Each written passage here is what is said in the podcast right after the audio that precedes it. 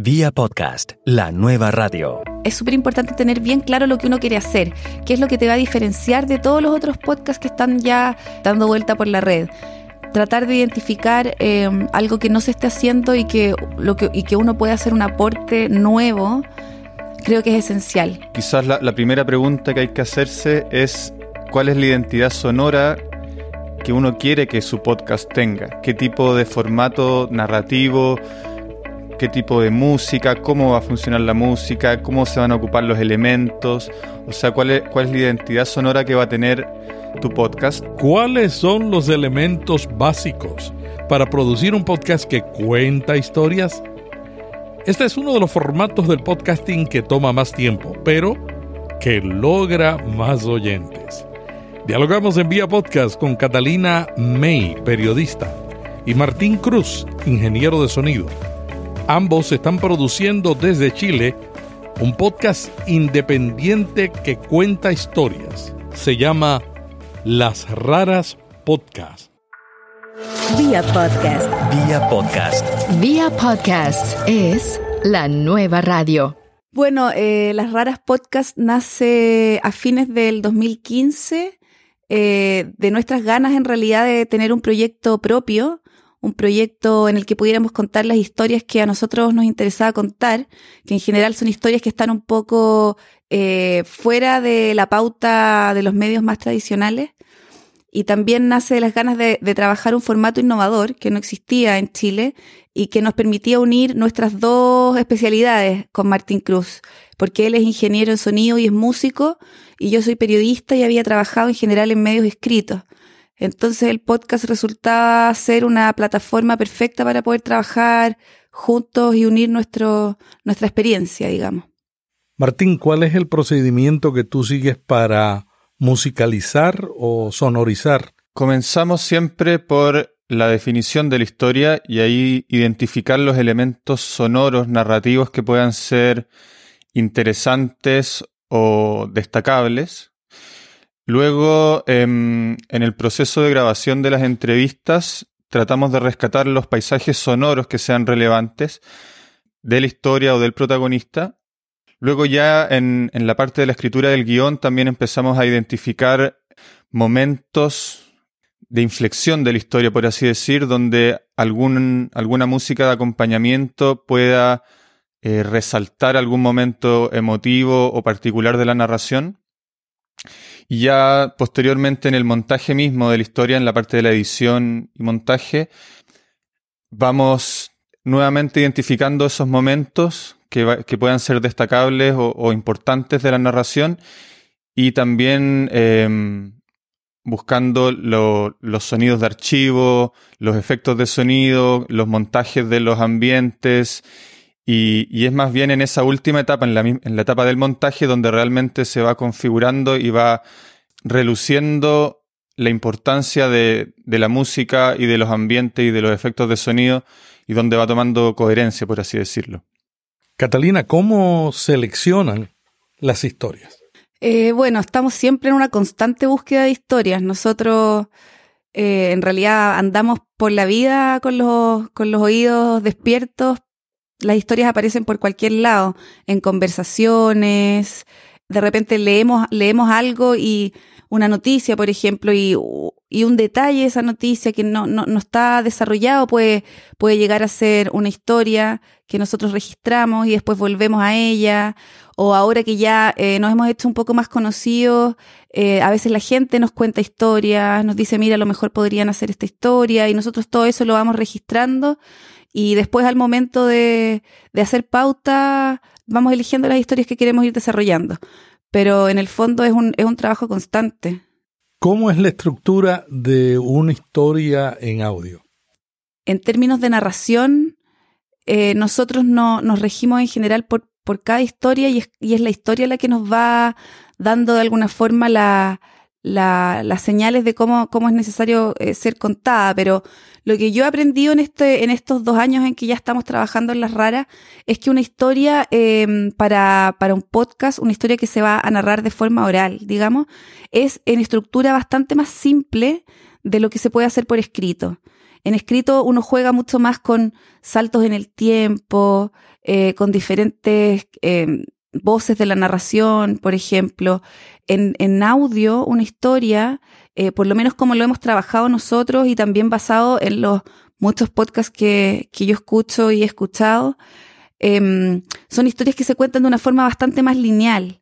¿ya? La riqueza de la narración no está necesariamente dada por eh, la estructura de la historia propiamente tal, sino por cómo esta eh, historia va acompañada por diferentes elementos sonoros. Eso es, e, eso es algo que yo he ido aprendiendo en el camino, en realidad.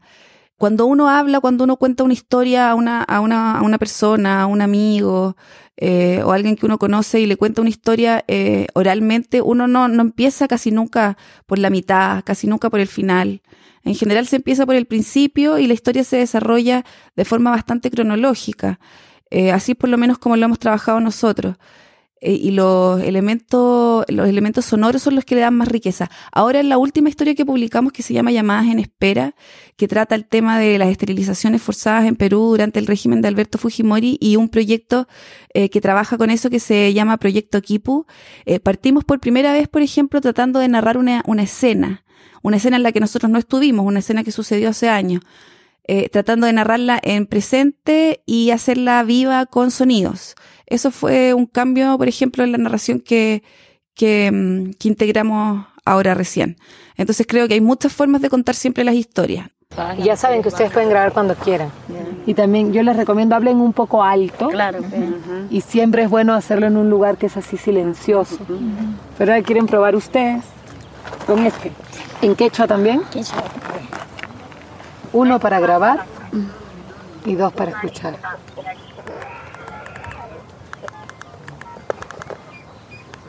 Después cuando suena el pito tú empiezas a hablar. Entonces las historias comenzaron a llegar. Aló. Yo vivo en el caserío Cascapampa. Vivo en el caserío de Ñangalí. El caserío de Urpamachi. Caserío Rodio Pampa. Soy huérfano. Los años no me acuerdo cuántos años tengo. Soy alfabeto. No soy ni un día de colegio. En el tiempo del año 95. Vino una comisión de Lima vinieron a vernos las enfermeras de bajito y las enfermeras decían que tenían mucha familia. Porque están llenándose de hijos como las conejas. Nos dijeron que, que ¿dónde vas a dejar esa familia que tanto tienes? Entonces dijeron que para eso ahora tenemos una ley, que aprovechemos que esa operación es gratis. Me dijeron que ellos me van a dar víveres, medicinas, que me van a dar algo, medicinas, alimentos vamos a dar, pero si es que se va a hacer ligar y si no, ya no le vamos a dar alimentos. Por medio de eso así nos han ido convenciendo, convenciendo y... Me hicieron animar, pues me dijeron que, que nos van a ayudar con, con algo. Y ya pues pensando que a veces uno va a quedar bien, simplemente pues vamos a hacer un pequeño corte, eso no es nada. Después de 15 días tú estás haciendo relaciones con tu esposo. Y entonces mi esposo, ah, ya dijo, está bien, pero yo no quería, nos insistieron y los enfermeros nos andaban buscando donde estemos, como que fuéramos unos delincuentes. Primero me escapé tres veces y ellos me seguían. Nos hemos reunido más de 100 mujeres en el policlínico y allí nos tenían muy muy apresionadas, cerraron el puertón y de ahí entramos ya no nos dejaban salir. Literalmente como unos animalitos.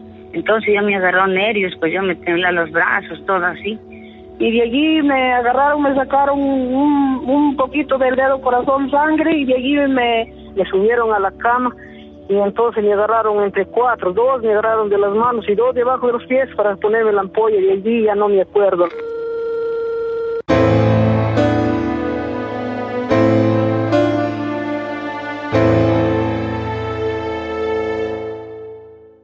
No solamente la historia es estremecedora, sino además de eso, a mí me gustó que van ustedes de lo general a, a lo específico. Yo hubiese pensado que ustedes iban a comenzar con los testimonios de las mujeres indígenas, pero no lo hicieron así, sino que comenzaron con la historia de lo general a lo específico. Lo que pasa es que en ese episodio lo que queríamos hacer, más que contar la historia de las esterilizaciones forzadas, aunque claramente ese era un tema que era el tema, gran tema que teníamos que desarrollar, era partir contando la historia del proyecto Kipu, que es la historia de esta, de esta chilena, una chilena y una peruana que, que, hacen un proyecto tecnológico para poder amplificar las voces de estas mujeres que en las zonas rurales de Perú cuentan sus historias y buscan justicia y reparación.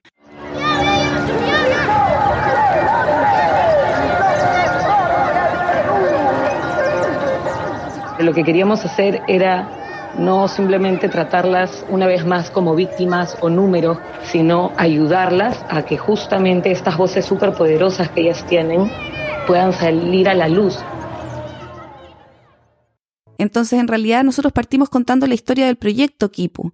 Y a partir de la historia del proyecto Kipu, tocamos el tema de las esterilizaciones forzadas durante el régimen de Fujimori en Perú, que es un tema gigante, eh, que tienen bastante eh, ya desarrollo. Entonces, e, esta nos pareció que era una forma diferente de acercarnos a ese, a ese tema. Además que tenía la particularidad, el proyecto Kipu, que es de ser un proyecto eh, que es eh, en su esencia un proyecto sonoro, ¿cierto? Es un proyecto que lo que hace es, es que las mujeres eh, que fueron esterilizadas sin su consentimiento llaman por teléfono, mujeres de las zonas rurales de Perú, mujeres indígenas en general, y llaman por teléfono a a esta, a esta línea telefónica gratuita y sus testimonios quedan registrados en una web y desde ahí salen a todo el mundo, se pueden escuchar desde todo el mundo. Entonces es un proyecto que es esencialmente sonoro, lo cual era perfecto para poder contar una historia en podcast, porque no todas las historias son en esencia sonoras, hay algunas que son más fuertes en términos de imagen, hay otras que se pueden desarrollar mejor por escrito, pero esta era perfecta para hacer un podcast. Martín, una vez yo escuché a un, un reportero de National Public Radio que le preguntaron a, qué usted se dedica y él dijo, yo grabo una hora de entrevistas para que solamente utilicen cuatro minutos. ¿Cómo en la edición deciden qué es lo que van a incluir y lo que no se va a incluir? Bueno, efectivamente nosotros también hacemos entrevistas generalmente incluso más largas que una hora, dos horas, dos horas y media, para luego tratar de comprimir toda la historia en, no más de 15 minutos. Lo primero que hacemos luego de, grabar es volver a escuchar las entrevistas y empezar a eh, transcribir, ¿no? Y a partir del texto en general, eh, ir armando la historia y seleccionando em, los pasajes más, más relevantes, ¿no? Luego, ya cuando eh, cortamos, por así decir, todos estos pasajes seleccionados, hacemos un primer armado y ahí empezamos a escuchar a ver si lo que creíamos que iba a funcionar por escrito funciona en audio, cosa que obviamente no siempre es así. Y ese es una de las partes quizás más eh, largas del proceso y más trabajosas, toda la parte de la edición de las entrevistas, de los, de las, de los testimonios. Em, y ahí empieza a transformarse nuevamente la historia en base a la, a la entrevista, porque como dice Catalina, es distinto cuando algo está escrito y cuando algo está sonando, digamos. Son, son dos realidades bien distintas y, y, al final, por supuesto que prima lo que está grabado, el sonido. Entonces, desde ahí se van tomando las últimas decisiones sobre qué es lo que queda y qué es lo que no queda, porque tenemos la transcripción y, creemos que un pasaje funciona súper bien por el contenido, pero después en audio te das cuenta que no funciona. Que el, que el mensaje, por mucho que en términos de palabras esté ahí presente, quizás en términos de, emocionalidad o de fluidez no, no funciona. Entonces, la verdad es que a partir desde el audio finalmente vamos tomando las últimas decisiones de, de edición. Catalina, en estos dos años, ¿cuántos episodios hasta este momento han publicado? Tenemos ocho episodios publicados, estamos trabajando en el noveno. Eh, la primera temporada fue de seis capítulos, la segunda temporada va a tener tres capítulos y en octubre vamos a empezar una tercera temporada eh, que será mm, una temporada de seis capítulos nuevamente y que tiene, tendrá la característica de que va a estar apoyada por un fondo internacional que acabamos de ganar, que no podemos contar mucho porque todavía nos pidieron que no lo hiciéramos público, pero vamos a tener, va a tener esa característica que va a haber algunos cambios en términos de sonido, va a haber algunos, vamos a integrar algunas personas al equipo eh, porque vamos a tener un poco más de recursos para poder trabajar de forma bastante más profesional de lo que lo hemos hecho ahora, que ha sido con mucho trabajo y mucho cariño y mucho amor, pero hemos sido los dos nosotros haciendo absolutamente todas las partes del trabajo, desde eh, la producción y, y, y, el trabajo periodístico y el trabajo de sonido hasta las redes sociales, las fotos de acompañamiento de las historias. Entonces ahora vamos a poder profesionalizar más esos procesos. Así que tenemos ocho historias. Eh, en septiembre vamos a publicar la novena y luego en octubre ya empezamos la, la tercera temporada. ¿Cuánto tiempo les toma cada episodio? Eh, en general nos hemos demorado, más o menos estamos saliendo con una, con una periodicidad bimensual, más o menos dos, dos meses por, por capítulo. Hemos privilegiado, la verdad, eh, hacer el trabajo bien más que rápido. Eh, nosotros sabemos que lo ideal es poder tener una periodicidad eh, menor, digamos, poder, poder, poder sacar más capítulos en menos tiempo. Pero por el momento eh, nosotros hemos privilegiado lo otro, ¿no? Eh, tener el tiempo suficiente para estar completamente eh, satisfechos con, el, con la calidad de nuestro, de nuestro trabajo y así ha funcionado hasta el momento.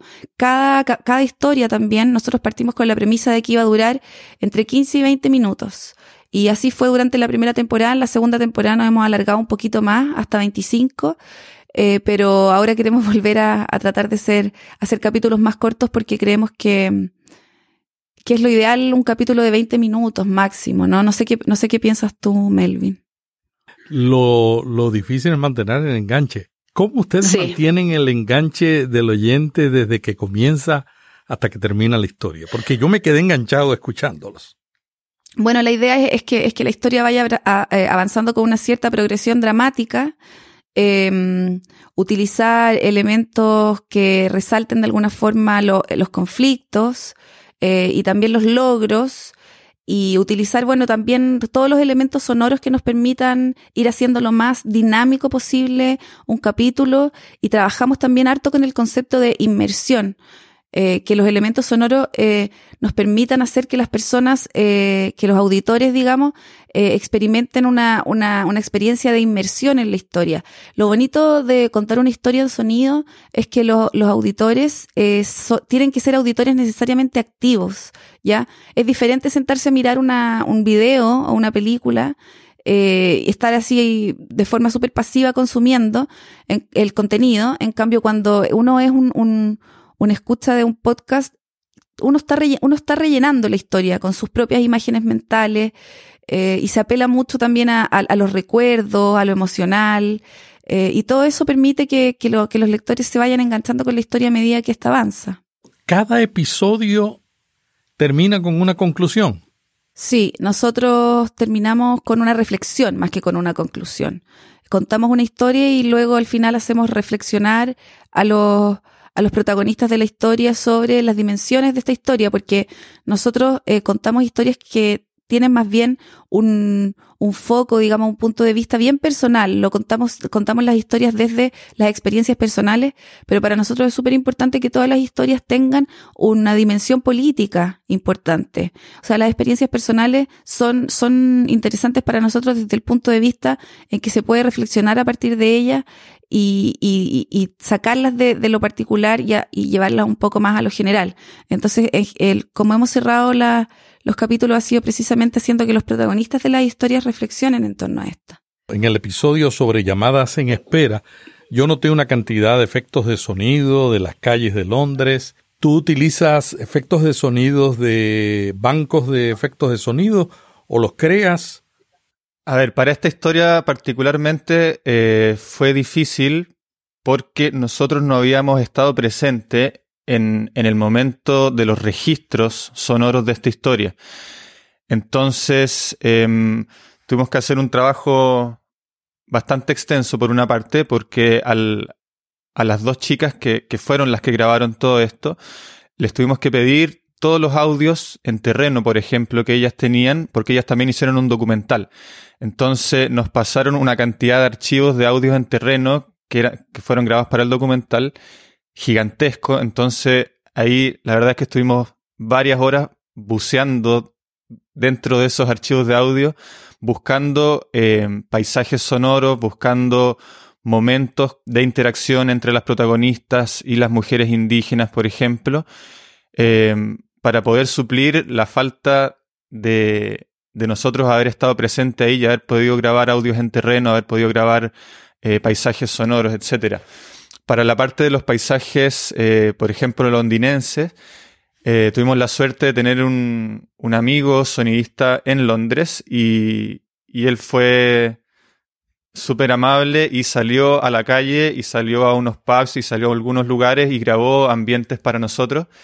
Y, la verdad que en base a eso nosotros pudimos armar esas escenas londinenses. Ahora, yo también obviamente tengo mis eh, librerías de sonido extensas que he ido recolectando durante los años y por supuesto que de vez en cuando he hecho un poco de mano a eso, pero trato de que no sean protagonistas. En general lo hago más bien para apoyar o para complementar alguna capa de sonido que, que yo no haya podido registrar, por así decirlo. Y, claro, efectos particulares también siempre ayuda a tener librerías para, no sé, por ejemplo, algunos sonidos de los teléfonos que ocupé en, para este relato y cosas así más, más particulares, ¿no? ¿Y la música? La música es uno de los elementos más importantes en la historia sonora, pero no todo el mundo tiene el don de escoger la música adecuada. ¿Cómo lo haces? Uy, la verdad es que eso es una de las partes que a mí personalmente más me cuesta. O sea, yo soy, por así decir, un músico aficionado. La verdad es que ni siquiera me atrevo mucho a, decirme músico a mí mismo.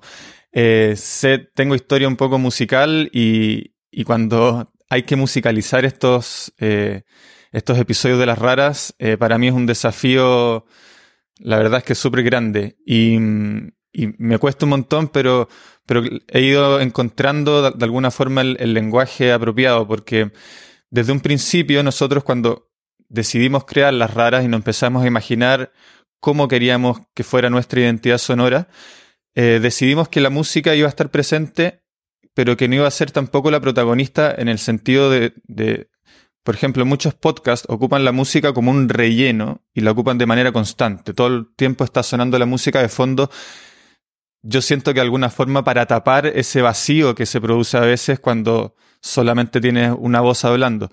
Entonces nosotros quisimos ocupar la música, pero solamente en momentos precisos para realzar eh, inflexiones de la historia momentos emocionales, pero no que estuviera presente todo el rato. Para los otros momentos, entonces, es que iba a ser útil o, o importante en términos inmersivos y sonoros tener los paisajes sonoros, por ejemplo.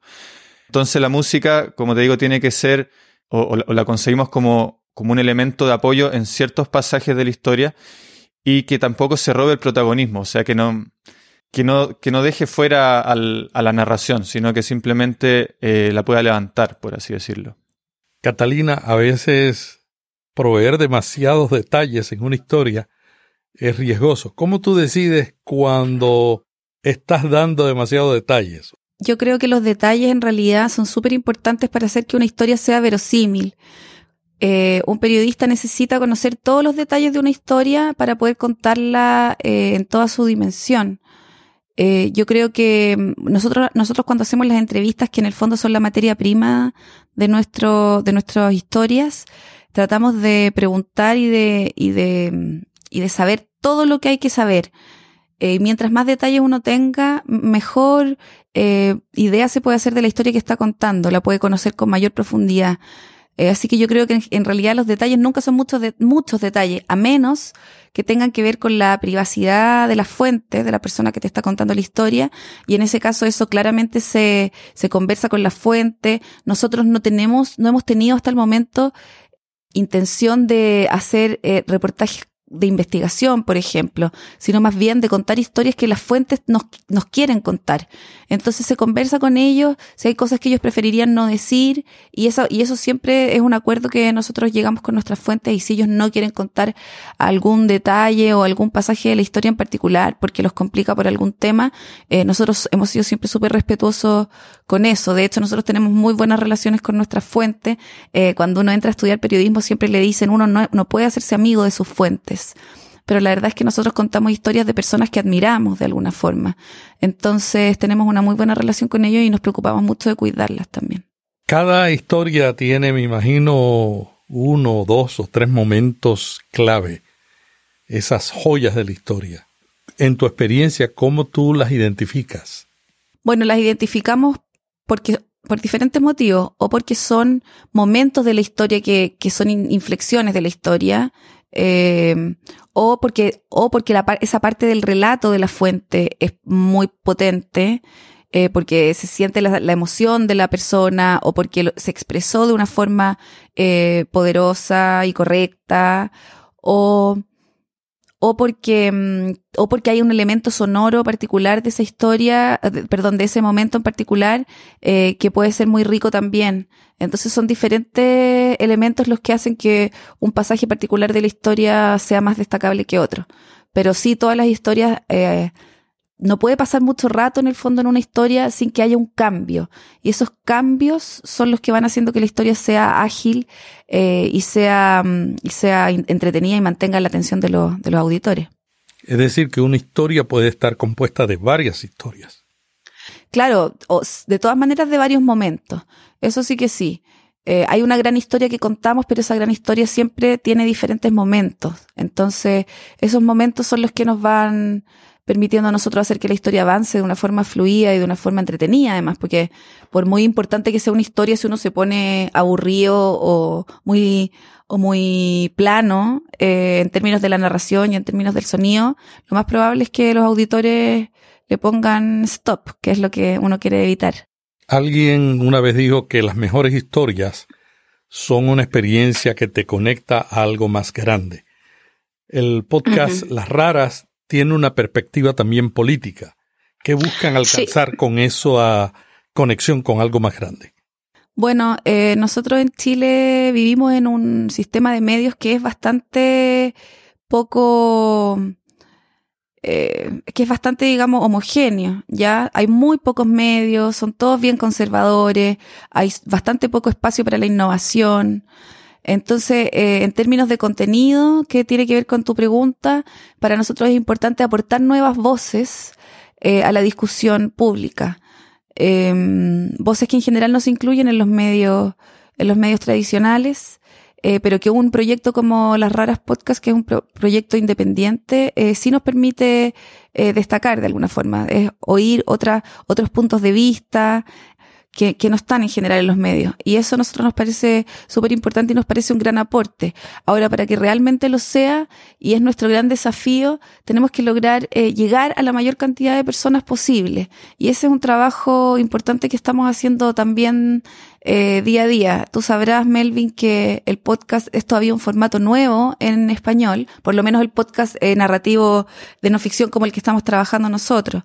Entonces, eh, es, un, es, un, es un trabajo llegar a la audiencia con nuestro, con nuestro contenido y eso es uno de nuestros grandes desafíos. ¿Cómo ven el, el podcast en Chile? Bueno, está recién empezando, no hay muchos podcasts eh, periodísticos. Eh, bueno, tú conversaste con Paula Molina hace algunas semanas eh, y ella, claro, ella es una mujer de radio y está en la radio y está tratando de, de incluir un poco el concepto del podcast desde el, formato más tradicional, ¿cierto? Pero los podcasts independientes existen algunos, eh, pero no te diría que existe la costumbre realmente en la audiencia de escuchar podcast todavía. Es algo que se está desarrollando y que, mm, y que yo creo que va, va, a crecer como, como está sucediendo en todas partes. Por ejemplo, ahora entiendo que tú también conversaste con Martina Castro.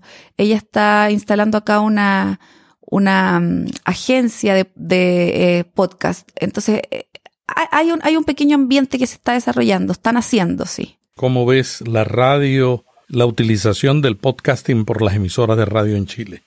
Principalmente acá se ocupa el podcast, diría yo, eh, como un formato para guardar los programas. ¿Cierto? No, las radios entiendo que yo, hasta donde yo entiendo, las radios producen muy poco contenido como podcast. Lo que hacen es que sus programas los almacenan como podcast en sus páginas, lo que permite a los auditores escucharlos después o en cualquier minuto, digamos. Eh, pero, pero yo diría que la producción de contenido radial todavía sigue siendo también bastante tradicional acá en Chile. ¿Ustedes reproducen las raras podcasts en la radio? Sí, hay dos radios eh, digitales, en todo caso, online, que nos, que nos reproducen. Una radio que se llama Sonami, que es una radio de arte sonoro, que pertenece a un proyecto de arte sonoro que funciona hace 10 años en Valparaíso, eh, que es un proyecto súper interesante y ellos, eh, ellos transmiten nuestras historias y también nos transmite una radio que se llama Radio La Central, que es una radio que la dirige un equipo de mujeres eh, bastante enfocada en temas femeninos, eh, pero también en música y en cultura, qué sé yo, y ellos también este año empezaron a, a transmitir nuestras historias. Y en el caso de la participación de ustedes en una red como Cuonda, ¿cuál ha sido la experiencia de estar en una red? Yo creo que por una cosa de distancia eh, física hemos estado un poco desconectados, por así decir, o, no tan presentes en Conda. Por supuesto que fue un orgullo desde un principio eh, que nos hayan invitado a participar y, de todas maneras que rápidamente dijimos que sí. Pero a su vez Conda ha estado en un proceso de gestación bastante largo y, y, recién ahora están apareciendo cosas interesantes y está eh, conformándose como una red más potente eh, y están pasando cosas ahí. Yo no te puedo contar mucho, más bien yo creo que los de misma gente de Cuanda te, te contarán en su momento. Pero ahora sí ya eh, está apareciendo fuerte y, y, seguro que va a tener repercusiones. Se está reformulando y, y, y cada vez más va a ser importante que, que nosotros estemos, por ejemplo, ahí también de alguna forma representando los podcasts independientes y representando un poco a Latinoamérica, porque de todas maneras que es una, una plataforma y una red que nace en España eh, y con fuerte presencia española, pero que también está de alguna forma, yo creo, llamada a, a unar los podcasts y los contenidos de otras regiones de habla hispana, o sea, de Latinoamérica de todas maneras, que, que vamos a tener que estar ahí muy presente porque somos una comunidad claramente en términos de, gente mucho más grande. O sea, somos muchos países de habla hispana y muchos millones de personas con muchísimas historias y contenidos para aportar eh, y que nos vamos a tener que nutrir entre todos para, para hacer surgir el podcast como, como una plataforma y una herramienta de comunicación para, para toda la gente de habla hispana. En términos de, de, audiencia, para nosotros ha sido importante estar en Cuonda porque nos ha, nos ha traído a bastantes auditores españoles, eh, que hubiera sido tal vez difícil llegar a ellos de otra forma, y también a auditores de otros países de Latinoamérica que no son Chile. Eh, así que en ese sentido ha sido súper bueno para nosotros estar ahí hasta el momento y también eh, ahora lo que se debería venir, ¿cierto? Es el tema de la monetización, que tú sabrás muy bien, Melvin.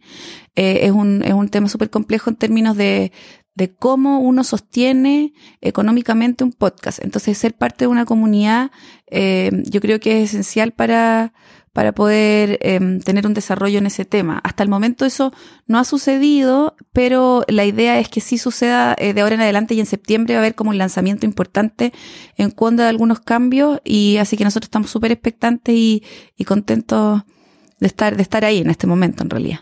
Martín, ¿qué herramientas utilizas? Nosotros ocupamos diversas herramientas. La verdad es que tenemos una suerte de estudio móvil que consta de un laptop, eh, una tarjeta de sonido que no es muy grande, eso también es un, buen elemento. Tengo una Duet Apogee Duet 2, que es una tarjeta de, dos entradas, pero que una tarjeta que tiene buena fidelidad y que es muy, transport, es muy transportable. Eso es un, un elemento que nos, por supuesto que nos ayuda, porque nosotros, eh, una de nuestras premisas fue siempre ir a grabar a los, eh, a los protagonistas, no en un estudio, sino que en, en locación. Eh, yo vengo un poco de la, del lenguaje del documental y, y del, de los medios audiovisuales, por lo tanto a mí me gustaba la experiencia de grabar en terreno, que siempre es un, es un ambiente mucho más rico, no solamente sonoro, sino que, que de alguna forma el, el, protagonista puede eh, sentirse más suelto en un, en un lugar abierto, en un espacio que está vivo sonoramente que dentro de un estudio. Micrófono, un Shure SM57, tenemos un, un Rode NT1, que es un micrófono de condensador un poco más sensible, que lo ocupamos desde ahora para las, los voiceover de Catalina. Tenemos un, par de micrófonos Rode también que son chiquititos, Rode NT5, que los ocupamos para registrar ambientes estéreo. Y tenemos una Tascam eh, DR100, que es un grabador de mano chiquitito que también a veces nos permite grabar en, terreno de forma mucho más independiente aún, o sea, una grabadora de, bolsillo prácticamente, por lo tanto te permite entrar en lugares y registrar cosas casi que pasando desapercibido y no, y no teniendo que andar con cosas tan aparatosas como un computador en ciertas eh, situaciones. Eh, en cuanto a software, eh, contamos con un Pro Tools y, y, dentro de eso plugins útiles para la, para la mezcla, básicamente. Solo una última pregunta. ¿De dónde viene el nombre? ¿Por qué las raras? A ver, cuando estuvimos creando, en términos de idea, el podcast, sabíamos que queríamos hacer algo distinto. Por lo tanto, por ahí ya empezó a, salir el, concepto de raro. Raro no en términos de algo freak, sino que de algo distinto. Y eh, sucedía en esa época que hay unas, unas aves que, que son nativas de Chile y de Argentina, que se llaman raras y que producen un sonido que también, valga la redundancia, es súper raro y como que en términos de imágenes y, todo empezó a cuajar por ahí. Por eso también nuestro logo es un pajarito que es precisamente una rara. Y em, además que sonoramente eh, también daba esta imagen un poco de lo femenino, que, que también es distinto y que nuestras historias no siempre, pero, pero tienen sí una, un acercamiento potente con, con lo femenino y con, con, con las historias de protagonistas mujeres que como tú sabrás, en Latinoamérica muchas veces están un poco más dejados de lado porque somos una cultura bastante machista, machista o patriarcal, hombre centrista. claro, entonces la verdad que todos esos elementos eh, fueron cuajando un poco para, para este nombre de las raras. Entonces, para nosotros ser rara es ser fuera, es salir de las normas, eh, ser, ser diferente, no ser freak, como dice Martín. Eh, entonces nuestras historias son raras, nuestros personajes son raros, en el término de que rompen con lo, con lo establecido, eh, de que rompen con lo que se espera, de que proponen nuevas formas, y por eso, por eso somos en realidad las raras. Catalina, ¿algo más que quisieras añadir? Y Martín, ¿algo más que se nos quedó fuera de plato? nada, solamente invitar a todos tus auditores a que entren a lasraraspodcast.com. Estamos en Facebook, estamos en Twitter, estamos en iTunes, en SoundCloud, Stitcher, iVox, en todos lados donde hay que estar. Así que que nos escuchen, que, nos, que si les gustan nuestras historias se las recomienden a sus amigos, que interactúen con nosotros en las redes sociales, que si tienen historias que creen que podríamos contar, historias, historias raras, no, nos manden un mail y nos cuenten, porque también lo, lo, hemos, hemos recibido mails y hemos, y hemos, y hemos hecho historias eh, relacionadas con eso. Entonces, nada, solamente invitar eh, a, la, a la audiencia a que escuchen nuestras historias y, y aquí estamos nosotros abiertos también a escucharlos a ellos. Para nosotros nuestro gran desafío es generar audiencia, así que todo, todo aquel que pueda aportarnos un poco a la generación de audiencias para nosotros es eh, lo vamos a coger con mucho, con mucho valor. Así que más nada, simplemente invitar a todos a, escuchar a las raras, a escuchar a los otros podcasts, a, enseñar a la gente eh, qué, es, qué son los podcasts y qué es lo que están aportando, porque tú sabrás que todavía en este proceso en que los podcasts se, dan, se abren camino en, los medios, eh, la mayoría de la gente ni siquiera sabe lo que es un podcast. Entonces, de alguna forma, ayudar a educar a, las audiencias sobre este medio tan potente que está abriéndose camino en los medios. Y yo creo que por último también felicitarte a ti por el, enorme trabajo que estás haciendo eh, para potenciar eh, este medio, los podcasts, y para reunir testimonios también desde distintos lugares de, del mundo, de gente que está, que está haciendo un, trabajo importante aquí, eh, más por amor que, que como una oportunidad de negocio, porque eso todavía no lo es. Así que la mayoría de la gente que estamos en esto lo estamos haciendo por, por amor a, a, esta, a este nuevo a este nuevo formato que están haciendo. Muchas gracias a Catalina May, periodista, y a Martín Cruz, ingeniero de sonido, que producen desde Chile el podcast independiente Las Raras Podcast.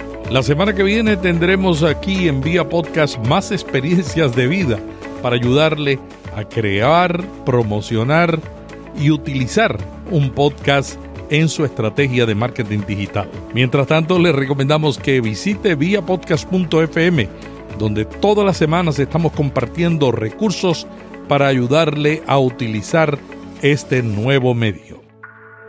Vía Podcast. Vía Podcast. Vía Podcast es la nueva radio.